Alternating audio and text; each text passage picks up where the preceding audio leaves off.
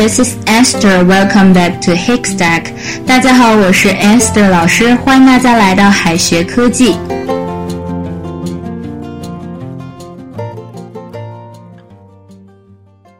I don't know 意思是我不知道，nothing 是没有的意思。那么 I don't know nothing 到底是知道还是不知道呢？其实呢，双重否定表示肯定哈，不管是在汉语里还是在英语里都是行得通的。我不是不知道，意思就是我知道。Nobody doesn't like pandas. Nobody doesn't like pandas. 双重否定哈，没有人不喜欢熊猫，意思是每个人都喜欢熊猫，对吧？但是呢，I don't know nothing 这个句子它看起来也是双重否定，它是不是就表示我知道呢？其实并不是哈，这类句子就比较特殊了。I don't know nothing. I don't know nothing。大家看到这个 nothing，觉得嗯好像不太符合语法，对吧？不应该是 I don't know anything 吗？I don't know anything。实际上，I don't know nothing，严格来说确实是一个病句。最初呢，是由美国少数受教育程度比较低的人使用的。他们本来想说 I don't know anything，却因为语法不好而说成了 I don't know nothing。因为这些受教育程度比较低的人把它说错了，说成了 I don't know nothing。后面呢，这个说法慢慢的就被主流文化接受了，因为太多人用了嘛。这就是为什么这个句子明明是双重否定，却不表示肯定的缘故。I don't know nothing，我什么也不知道。I don't know nothing。What are they talking about? I don't know nothing. What are they talking about? I don't know nothing。他们俩在说什么呀？我什么也不知道。I don't have no money. I don't have no money。它呢和 I don't know nothing 一样，I don't have no money 也不是双重否定表肯定的意思哈，它就是表示否定的意思是我没有钱。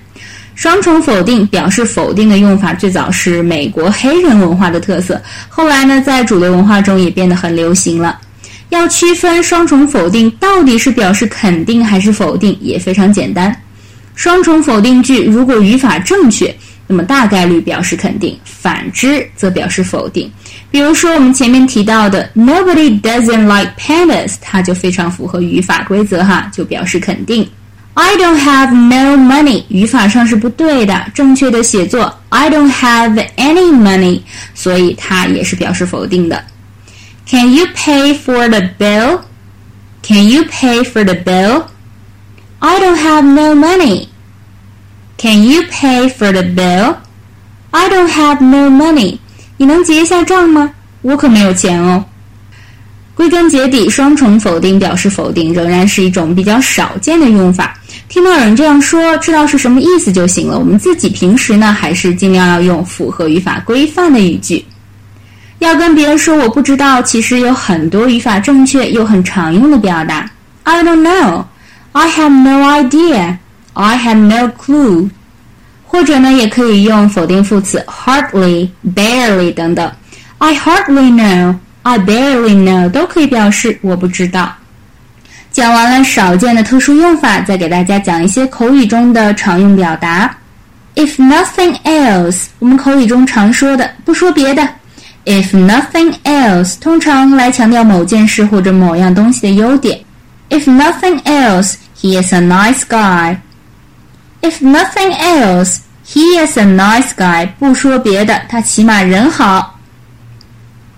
Nothing doing. Nothing doing. 他在口语中呢表示绝对不行，办不到，通常用于拒绝别人。不行，我不干。Can you lend me your phone? Nothing doing. Can you lend me your phone? Nothing doing. 你能把手机借给我吗？不行。There's nothing to it. There's nothing to it. 意思是很容易，没有困难。以后呢，碰到困难自己就可以跟自己说一句 "Come on, there's nothing to it" 来鼓励自己哦。Grandma, you are so good at computer games. There's nothing to it. Grandma, you are so good at computer games. There's nothing to it. 奶奶，你好会打游戏哦。嗯，很容易的。 Be not to know. Be not to know 在口语里的意思是不知道，不是故意的，表示呢你不介意别人的过失，毕竟呢他们也不知道。Sorry, I didn't want to trouble you. It's fine, you weren't to know. Sorry, I didn't want to trouble you. It's fine, you weren't to know. 不好意思，我没想麻烦你的，没事儿，你又不知道。For all I know 可以表示我不知道，说不定。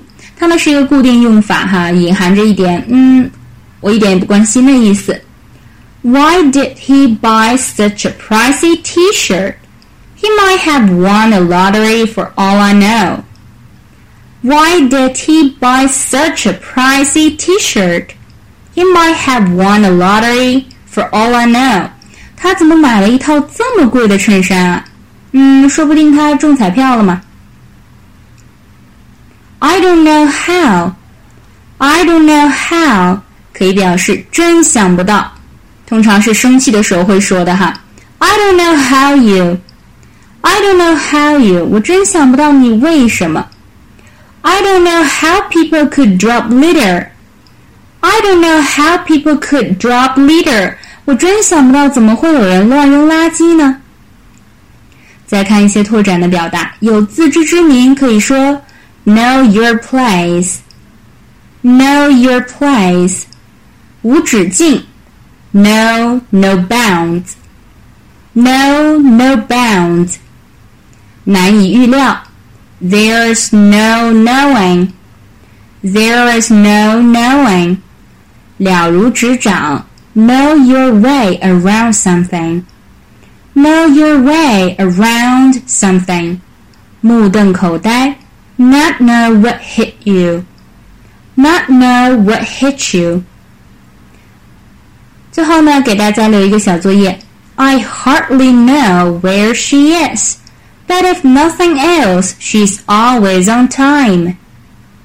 I hardly know where she is, but if nothing else, she is always on time.